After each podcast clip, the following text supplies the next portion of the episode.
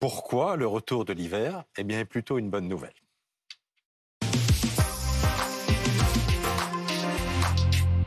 Et on en parle ce matin avec euh, le docteur Édouard Sev. Vous êtes médecin allergologue et vice-président du syndicat des allergologues. Merci d'être avec nous. Bonjour. Bonjour. Euh, Nicolas Michaud, le directeur du comité d'organisation de la Coupe du Monde de ski de fond euh, de la station des Rousses, est également en direct avec nous.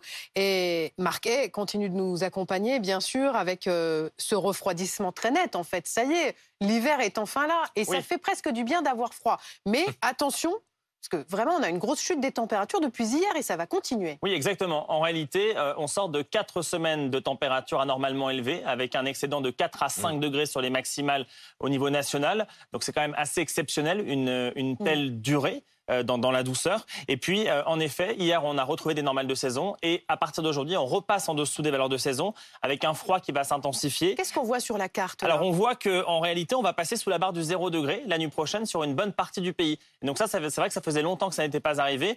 Et surtout, avec le refroidissement et l'humidité, eh bien, on peut s'attendre à de la neige, possiblement jusqu'en plaine. C'est le bleu sur la carte, la neige? Alors c'est le froid, le bleu sur la, sur, sur la carte. De la neige à basse altitude et surtout dans tous les massifs, avec des chutes de neige très très importantes Oui. ces derniers, ces derniers Et- jours. Oui, et ça, c'est c'est vraiment la bonne nouvelle parce qu'il faut quand même, on part de très loin. Beaucoup de stations de sport d'hiver étaient fermées dans les Vosges, Ouais. dans le Jura, dans les Pyrénées. Certaines ont ouvert et puis ensuite, elles ont dû fermer leurs portes. Eh bien, regardez les quantités de neige. Ça, ce sont les quantités prévues juste pour la journée d'aujourd'hui. 5, Ah oui. 10, 15 pour le- les Vosges et le Jura, 30 cm pour les Alpes, où le risque d'avalanche est très important, 60 cm pour la Corse. Ce qui veut dire qu'en Corse, il y a vraiment un problème, un, un risque d'inondation. Il est prévu 100 litres d'eau au mètre carré aujourd'hui Ah oui. sur la partie ouest de l'île de Beauté, 20 à 30 cm sur les Pyrénées, 10 à 20 cm. Et surtout, ces chutes de neige, elles tombent souvent des 400 à 500 mètres. Donc clairement, il faut rester prudent. Est-ce qu'il risque d'y avoir de la neige en pleine aussi? Alors ça, c'est en effet une bonne question. Il y a beaucoup d'incertitudes. Si l'on re-regarde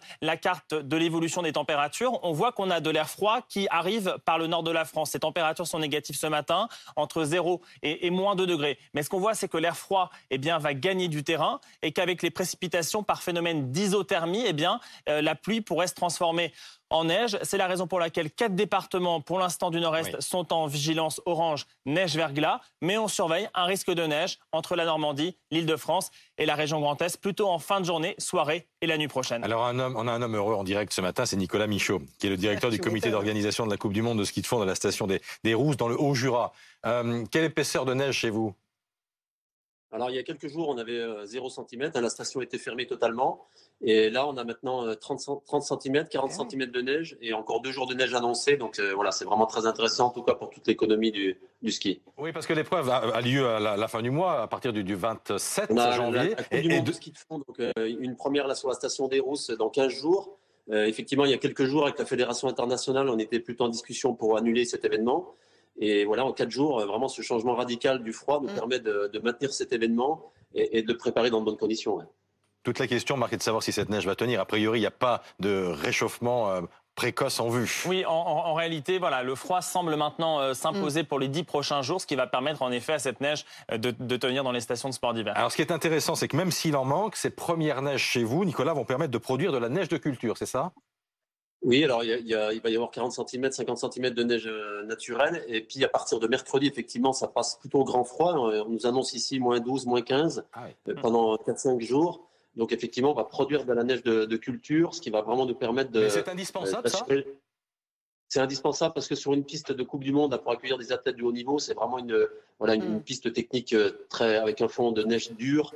Donc euh, la neige artificielle nous permet vraiment d'améliorer la qualité de la piste, en tout cas pour, nos- pour les athlètes, euh, les meilleurs mondiaux euh, du ski de fond. Alors c'est vrai que les jardiniers, quand même, eux, s'inquiètent de ce refroidissement parce qu'avec euh, la douceur inhabituelle de ces dernières semaines, vous avez vu, les arbres ont déjà des, des bourgeons. Et par exemple, on est inquiet pour les pommiers dans le Calvados. Cédric Fesch, le reporter de première édition, il est ce matin à Sommervieux, c'est près de Bayeux.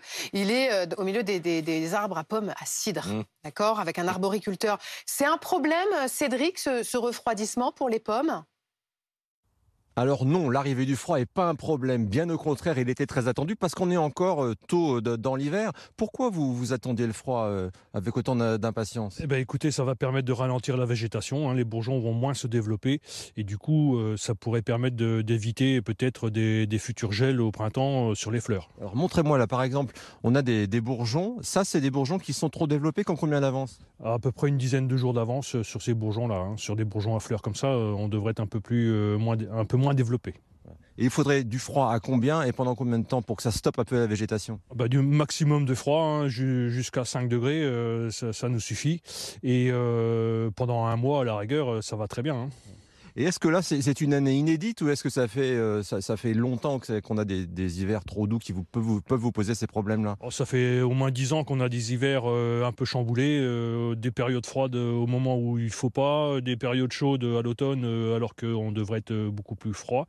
Donc non, chaque année est particulière maintenant. Donc, mais on, observe quand même des variations de température brusques qui, qui, nous chamboulent un peu les arbres. Hein. Les arbres ils sont un peu désorientés. Hein. La bonne nouvelle, c'est que dans cette partie de la Normandie, en tout cas, le froid devrait s'installer pendant une dizaine de jours. Mais j'en ai une autre de bonne nouvelle, c'est qu'en fait, le retour du froid va mettre un terme aux allergies précoces, docteur. Parce qu'il y avait des allergies précoces à cause du, réchauffement qu'on a connu ces dernières semaines. Tout à fait. on voit que les arbres bourgeonnent et en même temps, bah, ils, commencent à libérer du pollen, euh, ce qui est anormal à, cette époque de l'année. On a un mois d'avance quasiment sur les pollens.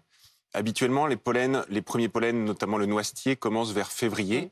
Et là, dès Noël, on commence à en avoir un petit peu et on est passé en niveau rouge dans, l'Est de la France. vous aviez des, des, allergiques dans, votre cabinet qui vous disaient Mais je fais quoi? Je fais quel traitement alors que c'est aussitôt? Euh, Alors, pas tout à fait, parce qu'en Ile-de-France, il pleuvait encore. Donc, il y avait des pollens, ah mais qui étaient écrasés par la pluie. On a eu de la chance. Heureusement. Et s'il refait froid, normalement, ça devrait ralentir effectivement et on devrait peut-être retrouver un, état normal. Mais un tel niveau d'allergie à cette époque de l'année, c'est évidemment euh, rarissime? Ou est-ce que de plus en plus fréquemment, désormais, vous voyez des allergies bah, précoce, Alors, en, plein hiver. C'est complètement inhabituel, mais on a l'impression quand même d'année en année qu'effectivement ça arrive de plus en plus tôt et ça dure de plus en plus longtemps. Est-ce que le froid, c'est bon contre les virus, contre les virus? Oui, on peut dire qu'effectivement, si on a un froid sec, euh, il y aura peut-être moins de virus, moins effectivement de choses qui vont tourner dans l'air et en même temps moins d'acariens pour les allergies, mm. moins de pollen, on l'a vu. Donc effectivement, ce sera plutôt mieux. Euh, c'est une bonne chose que ce froid arrive. Alors vous, vous êtes allergologue, mais vous êtes aussi d'abord médecin. Euh, avec cette vague de froid, on se dit comment ne pas attraper froid? Alors, eh ben, peut-être éviter les chocs thermiques. On a dit qu'il ne fallait pas trop chauffer cet hiver, effectivement. S'il fait très chaud à l'intérieur et qu'on sort dehors qu'il fait très froid, c'est pas forcément très bon pour les voies respiratoires. Et puis ensuite, des choses toutes simples, comme se couvrir, mettre une bonne écharpe, pour éviter justement ces différences de température et éviter d'attraper froid.